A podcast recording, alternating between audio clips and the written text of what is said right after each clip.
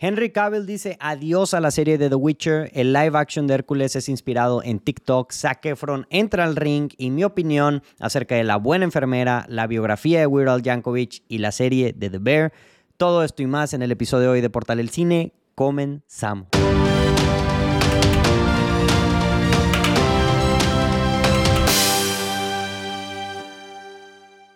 Hey, ¿qué onda, raza? ¿Cómo están? Bienvenidos de regreso a Portal El Cine. Mi nombre es Rodrigo Vázquez y el día de hoy me encuentro solo.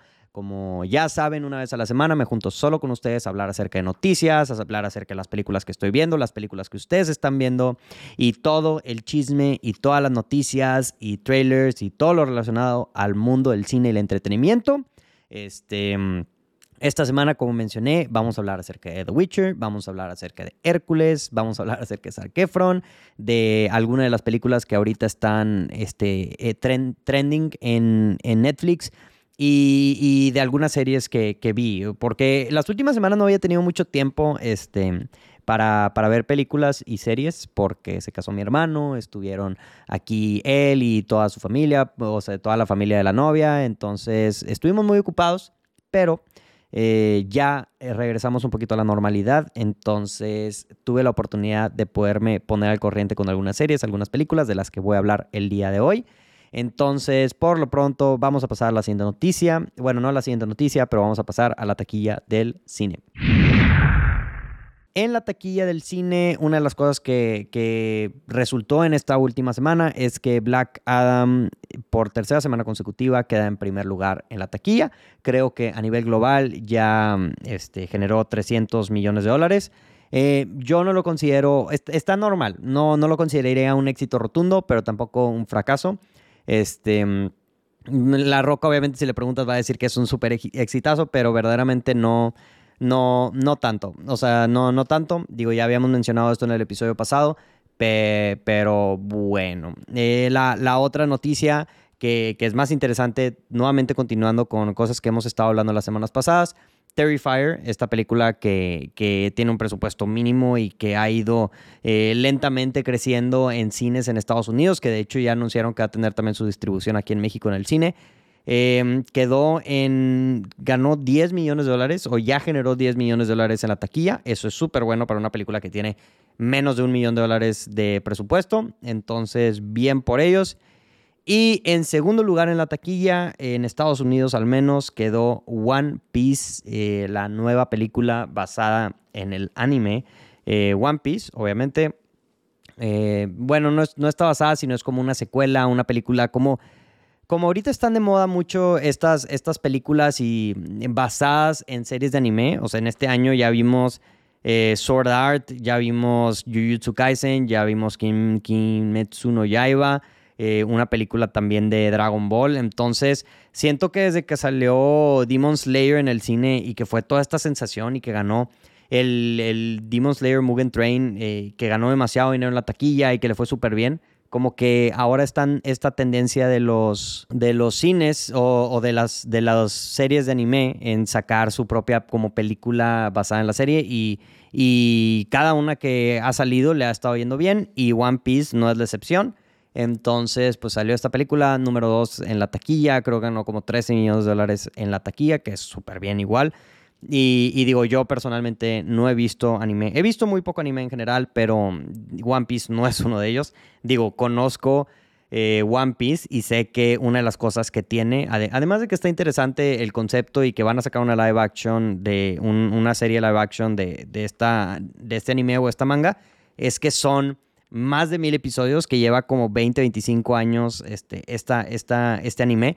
Entonces me, cuando hay otros animes como Dead Note y así que, requieren menos tiempo, o sea, siento que esta es de los animes que sí requieren mucho, mucho compromiso. Acá Adrián, nuestro, nuestro taku de confianza que, que ve mucho anime, nos ha dicho eso, o sea, que dice que, o sea, él, él ve mucho anime y no se ha animado a ver One Piece porque, pues, por, por la longevidad o, o, la inmensidad de, de, los capítulos, ¿verdad? Es muy diferente decir de que ah, voy, a, voy a ver un solo episodio o, ver 20 o ver 50, hasta ver 100, pero mil episodios, mil episodios sí, sí es bastantito. Entonces, no lo hemos visto, sinceramente no creo que lo veamos, pero lo que me ha dicho mi hermano que también ve, él sí ha visto One Piece, es que si no quieres echarte los mil episodios, ya como que son divididos como en etapas. Eh, que no, no, eh, de que One Piece Red, One Piece White, One Piece quién sabe qué. Entonces, que en Netflix creo, o no sé si en Crunchyroll o donde sea que esté One Piece, hay resúmenes o películas que te resumen lo que sucede en esto, en esta, en todos estos arcos que, que, lleva la serie, ¿verdad? O sea, la serie tiene mil episodios, pero son como cinco arcos o seis arcos a lo largo de, de toda la serie. Y hay una película para cada uno de los arcos que si no quieres ver todos los episodios, los 100, 200 episodios por cada uno de los arcos, puedes ver esa película y te va como que resumir lo más importante o te va a juntar, no sé si quitar todo el relleno y poner solamente como que lo importante para la historia. Y, pues sí, eso es, lo, eso es lo que puedo decir acerca de, de One Piece, eh, si, si no la han visto y la quieren ver, pero les da miedo por el largo nivel de compromiso que requiere. En noticias del cine, eh, cancelan Westworld después de su cuarta temporada. Eh, se anunció la semana pasada que mm, esta serie, una de las series más populares, o por mucho tiempo fue la más popular en, en, HBO, que muchos decían que iba a ser, incluido yo, que iba a ser la nueva Game of Thrones, fue cancelada después de su cuarta temporada. Se supone que iba a terminar con cinco temporadas. No los dejaron terminar su quinta temporada. Dijeron hasta aquí, en la cuarta. Y, mm, y, pues un detalle interesante que ha salido en base a todo esto es que los actores, a pesar de que ya no va a haber quinta temporada, a los principales sí se les va a pagar el dinero de, de como si se hubieran hecho la quinta temporada por los contratos que tenían. Entonces los, los, actores probablemente están un poco felices porque mm, pues no van a tener que trabajar y van a tener todo este dinero. Obviamente la historia no está completada. Entonces digo, también leí por ahí que, que Lisa Joy, que es la, la creadora este, junto con Jonathan Nolan de esta serie, dijo que en caso de que cancelaran en algún punto la, la, serie, iba a decir cómo se termina este, mediante escrito, mediante todo, o sea, como que no iba a dejar a los fans con la duda. Entonces, pues tienen eso. Y, una de las justificaciones, o no justificaciones, pero las razones por las que se canceló, porque capaz si tú eres un fan de Westworld, que, que, que habías estado siguiendo esta serie a lo largo de los ocho años o de cinco o seis años de esta serie, y, estás lívido, estás enojado, estás, estás diciendo, ¿cómo puede ser que cancelaron esta serie? ¿Cómo puede ser que, que mi serie favorita la han cancelado después de cuarta temporada? Nomás le falta una sola temporada.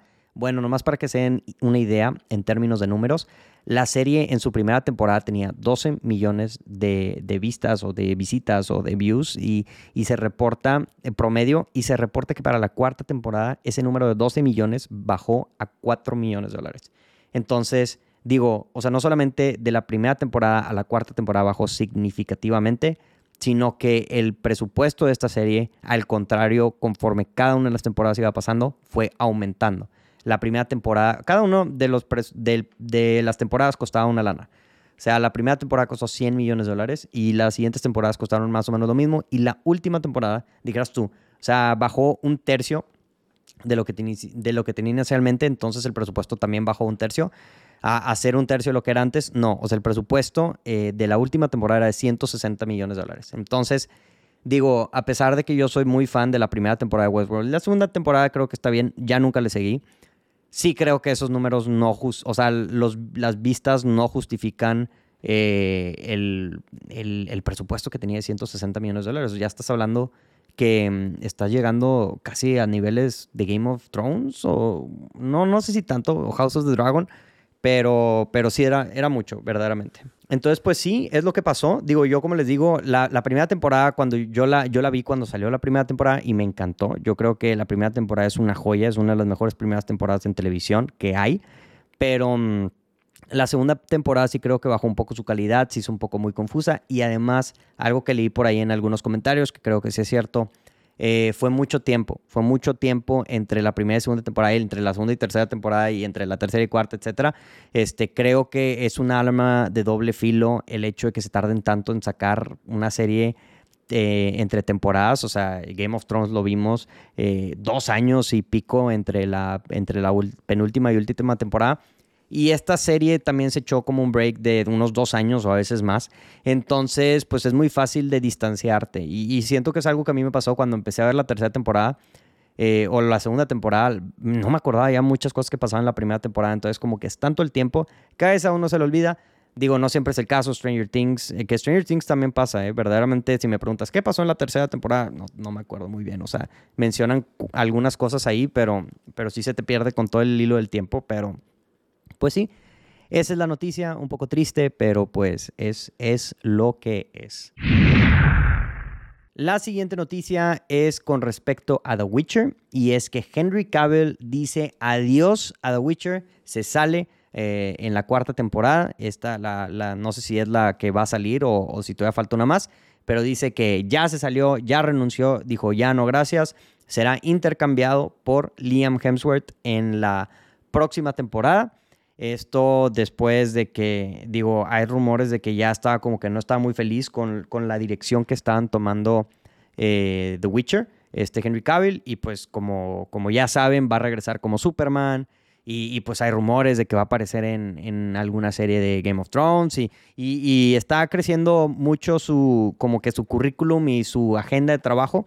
Entonces como que dijo de que ya estoy trabajando seis días a la semana para esta serie y pues no me está gustando la dirección. Entonces, si no me gusta, no lo hago y digo sobres, adiós. Entonces, pues sí, es, es lo que es. Eh, está fuerte. Yo no he visto The Witcher, siendo sincero. Eh, mis compañeros, eh, Pato y, y, Marcelo, sí la ven y creo que sí les gusta. Entonces, no he hablado con ellos acerca de qué opinan de esto, pero no creo que estén muy felices. Porque digo, a pesar de que yo no tengo ningún problema con Liam Hemsworth, Liam Hemsworth no es, no es Henry Cavill. No es Henry Cavill, raza, la neta. Entonces, pues, pues sí, eh, esa, es esa noticia. Y la tercera noticia que tengo en el cine el día de hoy, de cine, es que los hermanos rusos están desarrollando el live action de Hércules y este fin de semana se echaron unos comentarios bien abstractos, bien raros, que digo que al chile mejor no digas nada. O sea, si, te vas a echar este tipo de comentarios, mejor no digas nada. Y, dijeron que en unos comentarios muy extraños que la película iba a estar inspirada en TikTok, en bailes de TikTok. O sea, que la película iba a ser como un musical, pero inspirado en TikTok. Entonces, no entiendo, verdaderamente no entiendo los Russo Brothers qué se refieren con esto. Es, una incógnita, o sea, verdaderamente no sé a qué se refieren. Está, está muy raro esos comentarios que se echaron.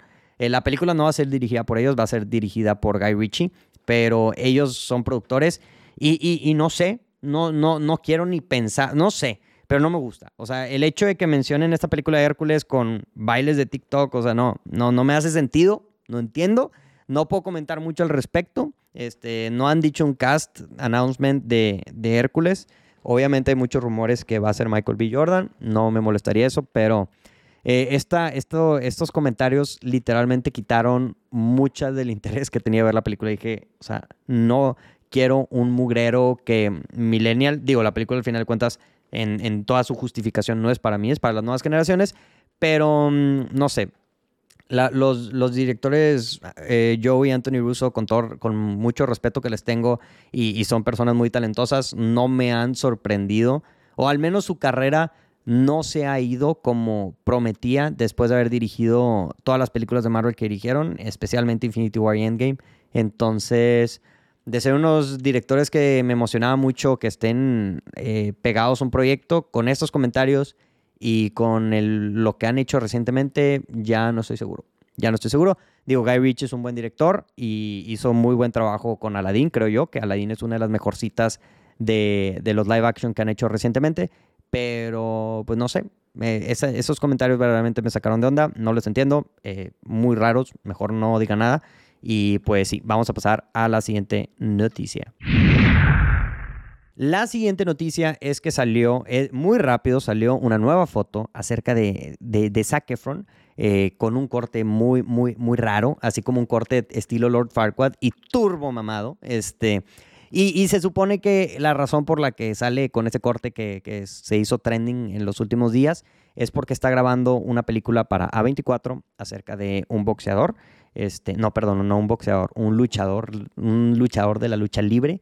Este, no me acuerdo el nombre del luchador, pero es un proyecto que está pegado a la productora de A24. Entonces, definitivamente, digo, eh, promete que va a tener calidad, porque pues el estudio A24 son películas indie, películas este, como que más artísticas, entonces se ve muy curado, se ve muy curado mi, mi buen Zac Efron, lo quiero mucho, pero, pero, es, eh, pero sí, vi, hay un comentario que parecía una combinación entre He-Man y Lord Farquaad y, y, me, da mucha, me da mucha risa esos comentarios, este, definitivamente.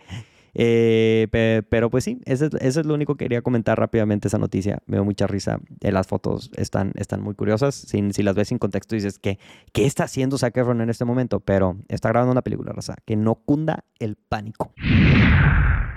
En trailers de la semana, en Noticias Geek, no hay, no hay Noticias Geek, o al menos no que valga la pena este, mencionar. Digo, James Gunn sí salió ahí como que con unos comentarios en respuesta al release de Ayer Cut que había sido eh, mm, en los últimos días igual con toda la compra de, que tanto de Elon Musk que compró Twitter como que James Gunn se hizo co-CEO de DC Studios. Em, eh, hubo mucho movimiento de parte de en las redes sociales, especialmente en Twitter, del release de Ayer Cut, de que saquen la película del Escuadrón Suicida del 2016, la visión que quería ver el director, hasta el director tuiteó Release the Ayer Cut. Y salió este James Gunn a dar como que mm, hay una, mm, un, speech en, Twitter, decirles como que estamos escuchando sus voces y, los vemos y todo, pero pues nos vamos a enfocar ahorita en como el futuro, no en el pasado. Y, y, yo creo que sí. Yo, yo creo que ya deben, esta película deben de dejarla morir. Yo sé que los fans no la van a dejar morir. Pero, mm, o sea, ya tenemos la nueva de Suicide Squad, que es una película significativamente mejor. Entonces, y que hizo un reboot y es una secuela de la otra. Entonces, o sea, ¿para qué vuelves a sacar la vieja, verdad? Y, y, y, y lo otro es que simplemente no creo que la película esté buena. Verdaderamente no creo que la película esté buena. Este, si mm, la, la, la original no prometía mucho, este, al, menos a mis ojos, o sea, y, y las cosas que ha sacado este David Ayer de así como que para emocionarnos. Eh, tampoco me han emocionado en lo más mínimo. Literalmente todo lo contrario. O sea, yo creo que, que me desmotivaron. Es como que, güey, se me hace que mejor no me lo enseñes, ¿sabes? O sea, no, no, no, no, lo, no lo quiero ver. Entonces, pues sí, sí, es, es, todo lo que quería decir en Noticias Geek, en Noticias de DC. Estas últimas semanas habían estado muy muy, este, con muchas noticias de DC y esta es una, no es la excepción. En trailers de la semana salieron dos trailers principalmente. Uno salió la semana pasada, otro salió el día de eh, hoy. Eh, y el primero es el trailer de Avatar Way of the Water. Ahora sí salió un trailer bien, no salió un teaser. Y, pues la película, me, me, sorprende que ha salido tan poco la película cuando la película sale en diciembre. El trailer se ve muy bueno, verdaderamente, digo, muy similar al trailer pasado, escenas chidas, o sea, con, con, con los Navi, o sea, y, y, en este mundo de aliens, y se ve que es una historia épica, los efectos especiales se ven estúpidamente buenos, o sea, ya, ya sabemos quién los va a ganar, ni para qué competimos este año.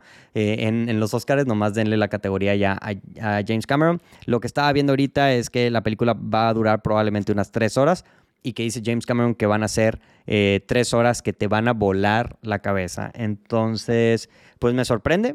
Eh, me, me, me, emociona esta película definitivamente. Yo he sido un fiel defensor toda la vida de esta película. Yo, mm, yo estoy seguro que hay mucha gente ahorita que se olvida de todo lo que criticaron a esta película cuando iba, iba a anunciar y que como que no le va a ir bien y que, y que no va a ganar el mismo dinero que la primera. Yo no creo que vaya a ganar el mismo dinero que la primera, pero mm, decir que la película no le va a ir bien o que es innecesaria o etcétera. O sea, como que en estos últimos meses me han enseñado que no necesariamente y que yo creo que sí le va a ir muy bien a esta película y que James Cameron va a volver a cumplir y digo, es, es James Cameron, nunca falla el güey, verdaderamente nunca falla. Eh, me, me da mucha curiosidad porque siento que al menos yo he visto más publicidad para el re-release de Avatar que para Avatar Way of the Water. No sé si es lo mismo para ustedes, pero, o sea, neta, he visto nomás de que dos trailers para esta película o el mismo trailer muchas veces, pero me acuerdo que el mes pasado cuando volvieron a sacar Avatar en el cine, o sea, la anunciaron a tal punto donde no me sorprendería si mucha gente fue a ver esta película, la de Avatar, pensando que era la de Avatar 2, pero no era Avatar 2, ¿saben? Entonces eh, pues, pues sí, ya, ya se viene en un mes, ya, o sea, 10 años esperando, al final va a llegar esta película. Este, gente, gente creció, o sea, yo tenía 15 años y ahorita ya tengo más años cuando salió esta, esta, esta primera y esta segunda. Eh, sí la voy a ver en 3D, yo creo, muy probablemente. Entonces, pues sí, se ve buena. El siguiente trailer que salió es de otra película de Netflix que de, que de las grandes promesas de este final de año y es Glass Onion a Knives Out Story o Glass Onion, eh, que es la secuela de Knives Out o una entre navajas y secretos. Eh, la verdad, el trailer de esta película se ve muy buena también, se ve en la vena de la primera. Eh, he visto críticas que dicen que no está al nivel, pero que aún así está muy buena. Y, aunque no está al nivel de la primera, si está mínimo más o menos en el nivel. O sea, yo estoy esperando que sea una perra joya esa película. Porque mm, la verdad, Brian Johnson es muy bueno. Yo sé que a la gente le encanta criticar a Brian Johnson por la octava película de Star Wars. Pero este, creo que eh, verdaderamente esta es una. Se, ve que va a estar muy buena. Me, gustaría, me gustaría que la sacaran como sacaron Bardo, o sea, que sí la sacaran en el cine, porque sí me dan ganas de verla en el cine. No, o sea, no me dan ganas de verla hasta finales de diciembre en, Netflix. O sea, sí como que me dan ganas de, de, ya, o sea, ir al cine en unas dos, tres semanas a verla, aunque sea en VIP, aunque sea en sala de arte, donde sea, ir a verla. Pero pues habrá que ver, habrá que ver. En Estados Unidos sí va a tener una semana donde va a estar en el cine pero falta ver si en México van a hacer lo mismo o si se van a esperar hasta finales de diciembre. En películas y series que vi esta semana, esta semana, como les dije al principio del podcast, sí tuve oportunidad de ver películas y series, este, porque ya, ya tuve, al fin, o sea, no había tenido tiempo en dos semanas en, o más en, ver más de una película o ver más de las, de, de las películas que nos invitan a las funciones de prensa. Eh, gracias a, Dios, esta, esta, esta semana no hubo muchas funciones de prensa, entonces tuve la oportunidad de poder ir al cine y no, no, perdón, no ir al cine.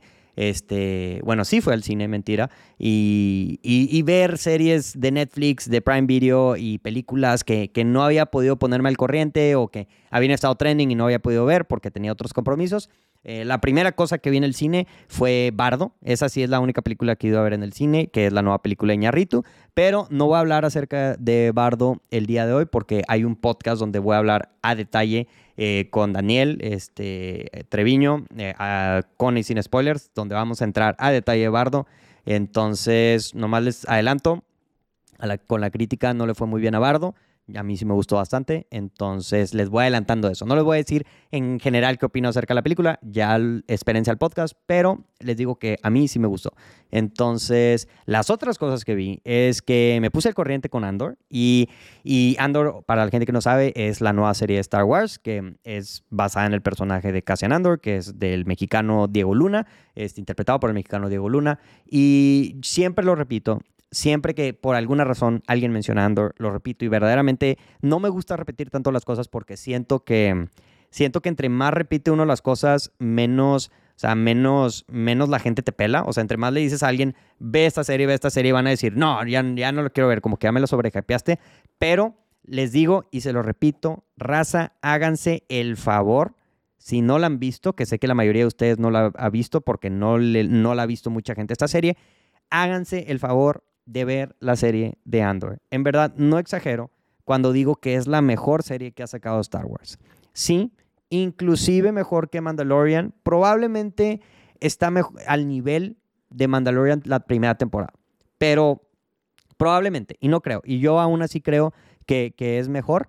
Y, lo digo que probablemente es la mejor serie que ha sacado Disney Plus. Es, esta, esta no, es una, no es una serie eh, buena de Disney, siento que es una buena serie en general. Es una muy buena serie, es un muy buen drama, es una, es una serie oscura que te retrata verdaderamente el imperio este, como, malvados, pero no solamente te dicen, soy malvado, destruyo planeta, Darth Vader, vestido todo de negro. O sea, son, son nazis, o sea, estos vatos. Son nazis y te lo hacen ver en, en pantalla, o sea, como, como lo macabros que son, como, como la guerra, a pesar de que un lado son los rebeldes y otro es el imperio, hay, una, hay una escala de grises demasiado. Sí, que verdaderamente ninguno de los personajes es un personaje bueno. O sea, todos son personajes que tienen, que, que se fijan por sus propios intereses. Y eso, y, además de que está bien escrita, está muy bien actuada. La cinematografía para una serie está impecable. O sea, em, todo, todo. La historia está buenísima también. Algo que hace muy bien esta serie, algo que verdaderamente me gusta mucho que hace esta serie, es que cada uno de los episodios son como en cápsulas, o sea, son dos episodios y están divididos en cápsulas de tres. Entonces, a pesar de que, pues, te los van sacando uno por semana, por cada tres episodios es como un arco. Entonces, eh, es como una mini película. O sea, son, son tres mini películas hasta ahorita que, han sido.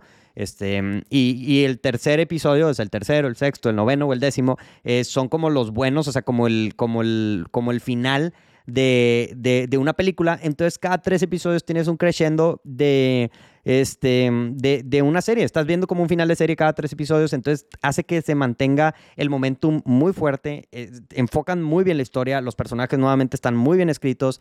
Y, y me choca echar tantas flores acerca de una serie, pero creo que en esta serie lo, vale y más porque siento que no mucha gente la está viendo. O siento que hay gente que se quedó con el mal, con el mal sabor de boca de series como Obi-Wan, que tienen muchas expectativas, o, con Book of Boba Fett, em, pero mm, cuando les digo que esta serie es de lo mejor que he visto en televisión este año, o sea, no exagero y no soy un, ni un Disney fan ni un Star Wars fan. O sea, verdaderamente este, este, este mérito de esta serie se lo ganó con la calidad que tiene. Y, pues sí, vayan a ver la raza. En verdad, no les puedo insistir lo suficiente. Este, está, está, está, muy buena. Eh, no le puedo dar suficientes flores. Vayan a verla y es todo lo que voy a decir. La siguiente cosa que vi esta semana fue una película y fue The Good Nurse o La Buena Enfermera. Esta película es uno de los estrenos más vistos de Netflix actualmente. Actualmente se encuentra en la posición 2 o 3 de las películas más vistas en la plataforma. Entonces, digo, como les dije, estaba haciendo catch up de, todas las películas y series que no había visto en las últimas semanas. Y, digo, tiene a Eddie Redmayne y a Jessica Chastain, actores que, de los cuales yo soy fan. Entonces dije, le voy a dar una oportunidad. Además que la crítica creo que, tenía buena crítica. Y pues está ok la película, está ok. La película es estelarizada por Jessica Chastain y Eddie Redmayne y para las personas que no saben de qué se trata, es un thriller de crimen basado en una historia real que trata acerca de una enfermera que empieza a sospechar que su compañero de trabajo puede estar involucrado en la muerte de algunos de los pacientes dentro del hospital. Em, la, verdad, esta premisa está, está interesante. a mí me gustan las, películas que son true crime. Este, esta película es una de ellas. Está basada, eh, como dije, en una historia real que pasó al principio de los 2000 y creo que lo positivo o lo que más destaco de esta película, habiéndola ya visto, es las actuaciones de Jessica Chastain y Eddie Redmayne. Eh, principalmente la de Eddie Redmayne. Eh, que, que, como punto de aparte lo que quiero mencionar es que me da demasiado gusto que, que, que ver a Eddie Redmayne afuera de una película que no es en los 60, 50, 40, o sea, como que no sé si se han dado cuenta, pero Eddie Redmayne está atorado en películas que, que salieron hace 60, 70 años, entonces me da gusto, lo primero que quiero decir es que me da gusto que, que, ya, que ya está un poco más en el presente. Sigue estando 20 años atrás, al principio de los 2000, pero cada vez está acercándose Eddie Redmayne a hacer una película moderna. Entonces, este, digo, lo menciono no solamente porque me da risa eso, sino porque nuevamente yo creo que Eddie Redmayne es, de, es lo que más resalta su actuación en esta película es un personaje, o sea, no solamente lo estás viendo en un personaje un poco más moderno, lo que estás acostumbrado, sino que es un personaje muy diferente a lo que usualmente hace. O sea, usualmente es como que este, este personaje introvertido y, como que carismático y, amable, y en este eh, es, es, similar en ciertos aspectos, pero, pero su fisicalidad es muy diferente en esta película y, se, y se hace ver. Y, creo que eh, me, gustó verlo. Creo que le abre una rama completamente a este actor de personajes que puede interpretar.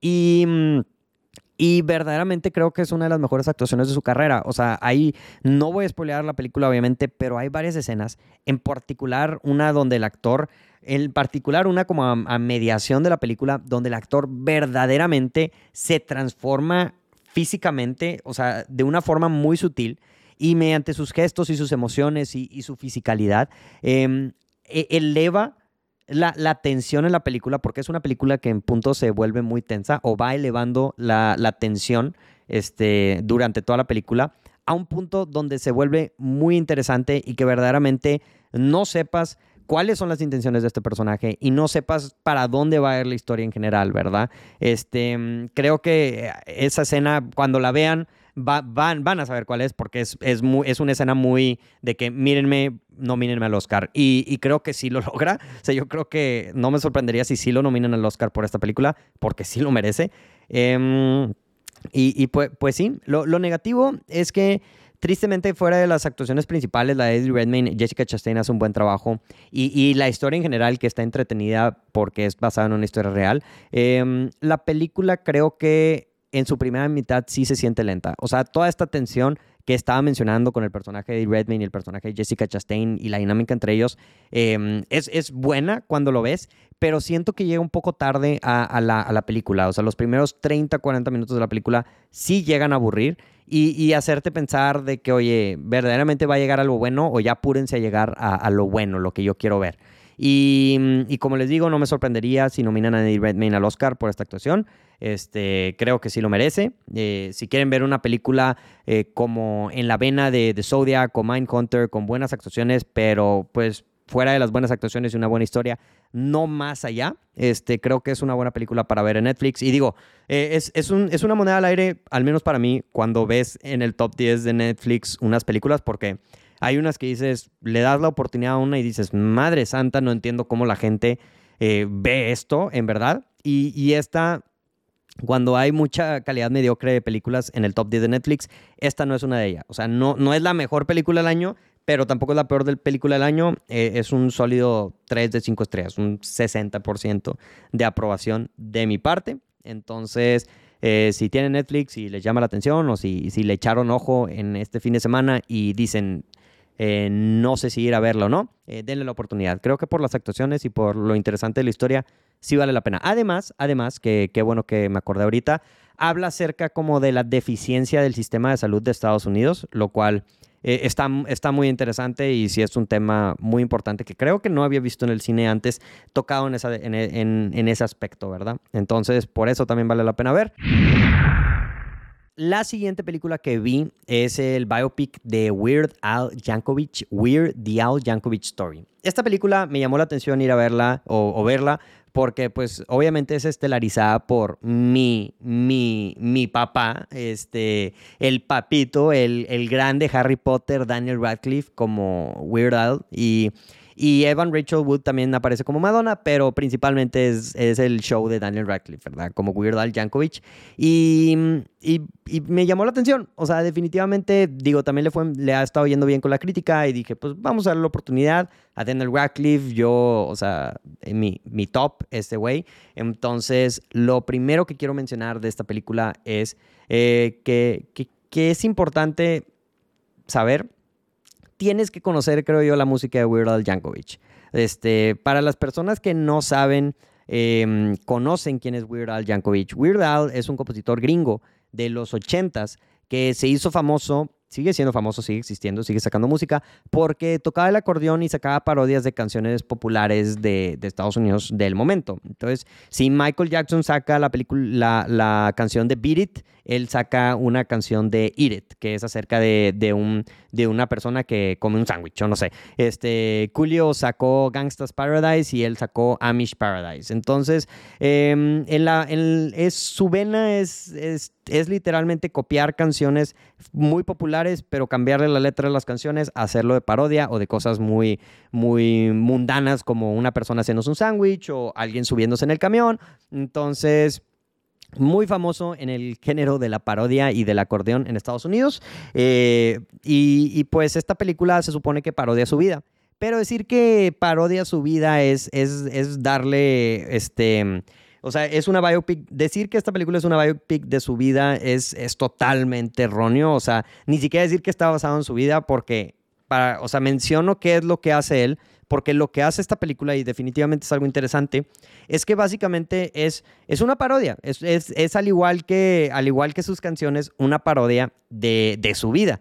Entonces... O sea, no esperen nada realista en, en, lo, en lo absoluto que pasa durante esta, este, esta película. O sea, eh, tratan todo, o sea, abarcan temas muy, muy absurdos. La película es una película muy absurda. Por ejemplo, tratan el, el género de polka dot dancing como si fuera el rock. Este, hacen que Weird Al sea una superestrella. Este en esta película, pues cuando la vida real no era muy conocido o era muy niche, eh, una parte integral de la película es eh, Madonna, interpretada por Evan Rachel Wood, que se supone que es el interés amoroso de, de, Weird Al, cuando en la realidad, o sea, ni siquiera en su perra vida Weird Al interactuó, conoció a Madonna.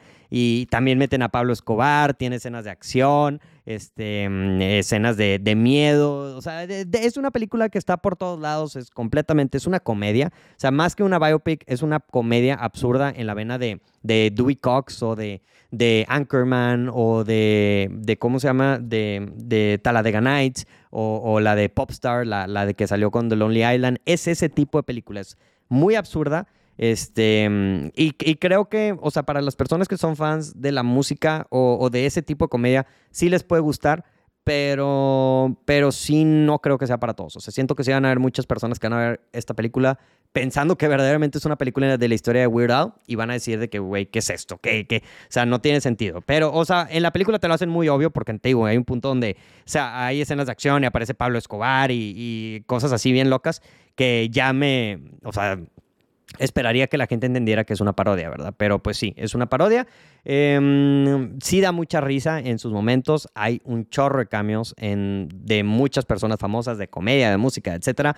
Y chistes y chistes y chistes. Y, y, me da risa que. Y, de los highlights de la película es que se toma muy en serio lo absurda que es. Y, y pues sí, creo que para mm, el tipo de música que es Weird Al, que nuevamente si, si no lo han escuchado, se los recomiendo que lo escuchen, em, es, es, el tipo de película que debió haber sido y tiene totalmente sentido. Eh, me, me, sorprendió lo bien que actúa Daniel Radcliffe, o sea, usualmente pues en las películas de comedia no se presta que haya buenas actuaciones. Daniel Radcliffe creo que hace un muy buen trabajo y estaban sacando una noticia de que esta, esta película la grabó creo que en una semana o 10 días, entonces, o sea, como que todas sus escenas las grabó en friega entonces, pues, este, mm, mis respetos para él. Em, ¿Qué más puedo decir acerca de esta película? La película no sé si esté disponible en Roku México. La película es de Roku, la hizo Roku. Em, no sé si esté disponible en Roku México, pero, pero yo la vi en Roku Estados Unidos este, con, con una VPN. Y, si tienen una VPN o capaz si esté disponible en Roku México, no ocupas una cuenta de Roku ni nada, o sea, literalmente la puedes ver gratis en la página de Roku. Entonces, intenten, o sea, intenten, si, les interesa verla, busquen, métanse a la página, a la página de Roku y como es el, una de las películas más importantes que han hecho, entonces yo creo que va a ser lo primero que les va a salir. Y, pues sí, eh, eso es lo que quería decir. La tercera cosa que vi, y ya es la última cosa que voy a hablar el día de hoy para no platicar, quedarme platicando con ustedes una hora o más tiempo, es la serie de The Bear. Esta serie había estado escuchando demasiadas cosas y creo que Ibarreche, este, que, que yo sigo en TikTok, eh, había hablado acerca de esta. Críticos en Estados Unidos habían dicho que es la mejor serie del año, este, la mejor primera temporada, eh, que es buenísima, que trata acerca de la cocina. Entonces, teniendo yo Star Plus y estando analizando que debía usar más Star Plus porque pues ya la estoy pagando, eh, mejor pues la uso. le dije, voy a darle una oportunidad a esta serie que es The Bear. Es una serie que nuevamente le, ha estado yendo muy bien con la crítica, han estado hablando mucho acerca de ella. Y para las personas que no saben de qué se trata esta serie, eh, primero que nada, la serie es una perra joya. Es una perra joya verdaderamente. O sea, los críticos están en lo correcto y estoy completamente de acuerdo con ellos. Es muy buena serie, se la recomiendo bastante. Para las personas que no saben de qué se trata esta serie, eh, es, es, la historia acerca de, de, mm, de este de Carmen, que, es un chef que trabajaba en el mejor restaurante literalmente del mundo y después de la muerte de su hermano tiene que regresar a, Chicago, a, un barrio este, de, muy bajo, de muy bajos recursos o, al barrio literalmente en Chicago, este, a, tratar de rescatar o de, ser el dueño del restaurante de su hermano, que es un restaurante molero así de hot dogs Entonces, pues, y, pues tratar de hacerlo un buen restaurante, ¿verdad? Entonces, esa dinámica de pues los chefs, que son chefs de barrio, y la gente, que pues es gente, gente de barrio, este, con, con este chef, que es el, este chavo que está acostumbrado a la high kitchen o, o de muy alta calidad. Entonces, eh, es, es, buenísimo, buenísima. Es una comedia. Este, yo, yo, no, yo pensé que iba a ser más como drama. Es una comedia totalmente. Em, está muy bien dirigida. Es de los mismos creadores de Rami y, no me acuerdo qué otra serie hizo este, este señor, Christopher Story, pero ahí lo andaba googleando el otro día. Em, la serie son ocho episodios.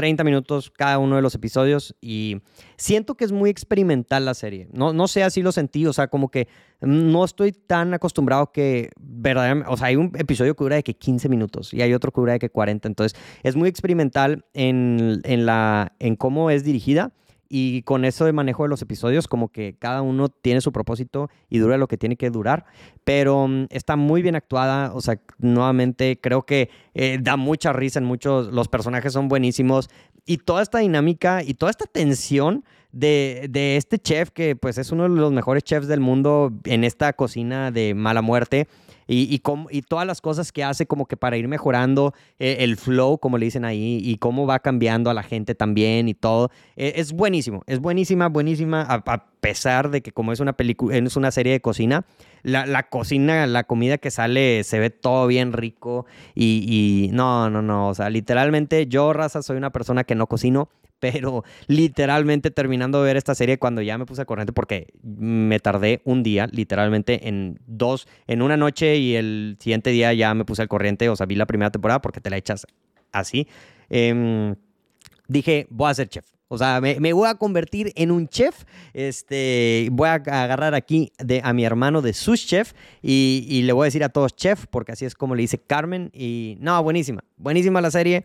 Este, mm, la, comida también se ve buenísima, o sea, la actuación es todo, todo, todo, todo. Sí la recomiendo.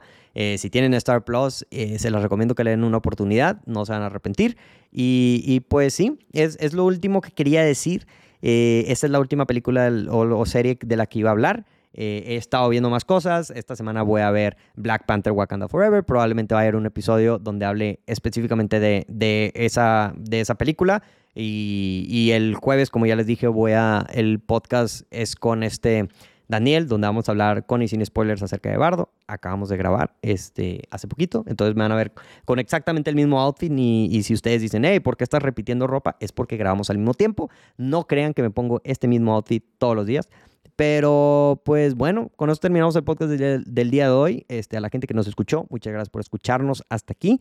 Y pues síganos en nuestras redes sociales, at Portal el Cine, en Instagram, en Spotify, en YouTube, donde sea que nos escuchen o nos vean. Este, muchas gracias, primero que nada. Y pues nos vemos en el próximo episodio. Los queremos mucho. Disfruten la función. Sobres.